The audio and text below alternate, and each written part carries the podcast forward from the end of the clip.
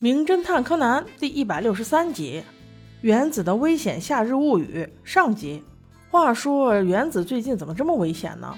上一次在公交车上都被俘虏走了，这次又是他遇险，看来他是要走桃花运了。在阳光明媚的沙滩上，两个女孩都穿着比基尼，玩得正嗨。咔嚓一声，原来是原子在给小兰拍照，专拍美女屁股的曲线。看来原子还是很会抓重点的，目的就是为了要给新一看。不知道的人还以为原子和新一是哥俩好呢，真是时时刻刻都为新一谋福利呀！没想到这番原子却是吃醋了，他觉得每次小兰都是被关注的重点，永远都不会有哪个帅锅锅看上自己，所以有点自卑耶！我的妈呀，你是在钱上躺着长大的小姑娘，竟然还能这么接地气，还自卑？我说这戏是不是有点过？正说着，真的有一个帅帅的小锅锅过来跟他们搭讪。嗨，我说两位美女，请问我是否有幸请二位吃饭呢？一听这话，把原子给激动的，有啊有啊。但是转念一想，这八成又是冲小兰来的吧，所以又有点失望。哎，我说老兄，你是看上我隔壁这位美女了吧？走吧走吧，快带她走吧。没想到的是，那小哥哥微微一怔，回答道：啊，我真正想邀请的是你。此时原子听了这些，反而有些害羞了。那自然是被领走喽。这位小哥哥名叫郑岩，那颜值确实很正，是米花大学的在校学生。原子好奇地问他：“你来海滩干什么呢？”真是恋爱脑的女孩都是白痴吗？来海滩还能干嘛？玩呗。郑岩先生觉得：“哦，我是因为刚失恋，所以想来散散心。没想到竟然可以遇到可以拯救我的天使。我想你应该就是我的那个女神吧？哇，你听听这一句句撩妹撩的，这哪像是刚失恋呀？”一听就是一个情场老手，但是原子乐在其中啊。此时，一个皮肤黝黑、穿着围裙的小哥哥端着一杯啤酒就走了过来，砰的一下把酒杯蹲在了郑岩面前的桌子上，态度很强硬啊。你的酒，这个出场很特别哟。对，没错，他就是在不久的将来原子官宣的男友荆棘真是也。小兰说：“这个人看起来好面熟呀。”原子这时还一脸厌恶地说：“当然面熟了，他不就是咱俩住的那间旅馆的小老板吗？”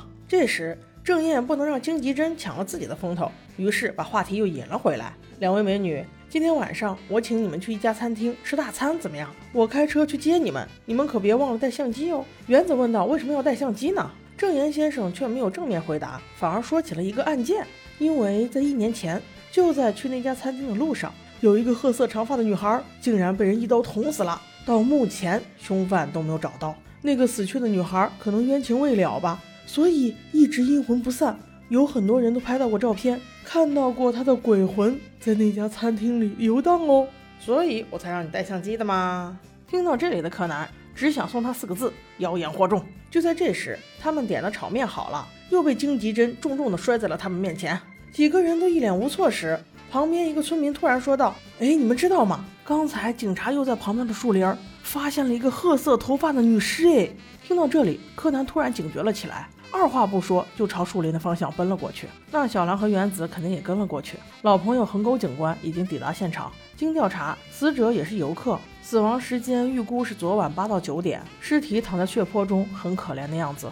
原子泪眼婆娑地说：“我好害怕呀，我也是褐色的头发呀，我可不想死在这里，我还有很多事情要做呢。”小兰还没来得及安慰他。正言小哥哥却此时搂住了原子的肩膀，并且色眯眯地说：“别怕，有我在呢。”这句话我听起来怎么更怕了？正言先生说完就回去准备了。小兰和原子二人正准备走，却被横沟警官叫住：“哎，这不小兰和原子吗？真巧啊！你们来这儿干什么呢？”小兰热情地回复道：“我们来这里游泳啊，不过爸爸没有来。”横沟警官闻言说了两句就走了，毕竟命案缠身，公务繁忙啊。到了晚上，下起雨来。小兰和原子在旅馆门口等待人接，等了好一阵子，男主角司机没等来，却等来了荆棘针的爱心雨伞。老话怎么说来着？男人的嘴像泼出去的水，基本没用，还是要看实际行动。此时，原子突然发现他的钱包忘带了，然而回房去找时，却遇到了意外。当他打开房门的瞬间，突然发现有一个黑影正在翻他的包，他还没有来得及叫出来，就被制服了。只见那黑影手里攥着一个尖尖的匕首，左手捂着原子的嘴，右手高高抬起，就准备把匕首插进原子的身体。还好此时小兰喊了一声：“原子，你在干什么？难道在换衣服吗？怎么这么久？那歹人受到惊吓，迅速跑了。真是小兰一声吼，救了原子一条命啊！原子此时才喘过气来，说了刚才发生的事情。因为忘记开灯，所以没看清楚坏人的长相。正说话间，郑岩先生走了上来，打开了屋里的灯，身上被雨淋湿了很多，裤腿上还沾了很多泥，怎么看起来一点都不像开车过来的样子，倒像是跑来的。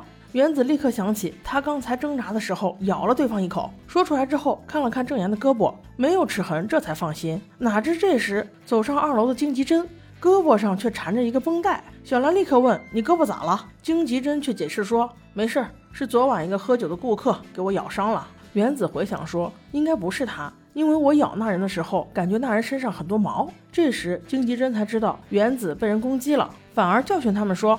你穿着这么短的衣服，露着肚脐，不就是叫人家攻击你吗？给你们说过了，要关好门窗，怎么就不知道呢？边说着，边把门窗从里面锁好，并且还在收拾散落一地的物品。小兰问：“你收拾我们的东西干嘛？”荆棘针却答道：“给你们换一个空房间呢。难道你们想在这儿过夜吗？我看你们也别出去外面吃了，就在这里吃吧。下雨天危险多得很呢。”于是转眼间大餐就上来了。原子在席间说道：“想要对付他的那个歹徒，手里可还拿着刀呢。”这让柯南不禁想起：难道这和树林杀人案是同一个人干的？那他为什么要攻击原子呢？这和一年前那个杀人犯也是同一个人吗？哦，对了，他还放了行李。于是柯南问原子：“原子姐姐，你的相机还在吗？”原子说：“在啊，胶卷我已经洗了。”照片就在这里，喏，你看。此时，正言先生抢先一步：“两位美丽的小姐，我可以看看吗？”小兰犹豫间，原子却悄悄说：“我把那张不能让他看的照片都已经取了。”这下小兰终于放心了。此时，柯南却想，照片里也没什么特别的，难道那个歹徒就是单纯为了偷东西吗？还有，为什么这几次屡屡都会碰见一个八字胡的胖男人，一直跟踪自己？荆棘针的伤也很可疑。还有这个郑燕先生，为什么反复邀请他们一定要去那个有鬼魂的餐厅转转呢？这么多疑问都有待解开，我们下集见。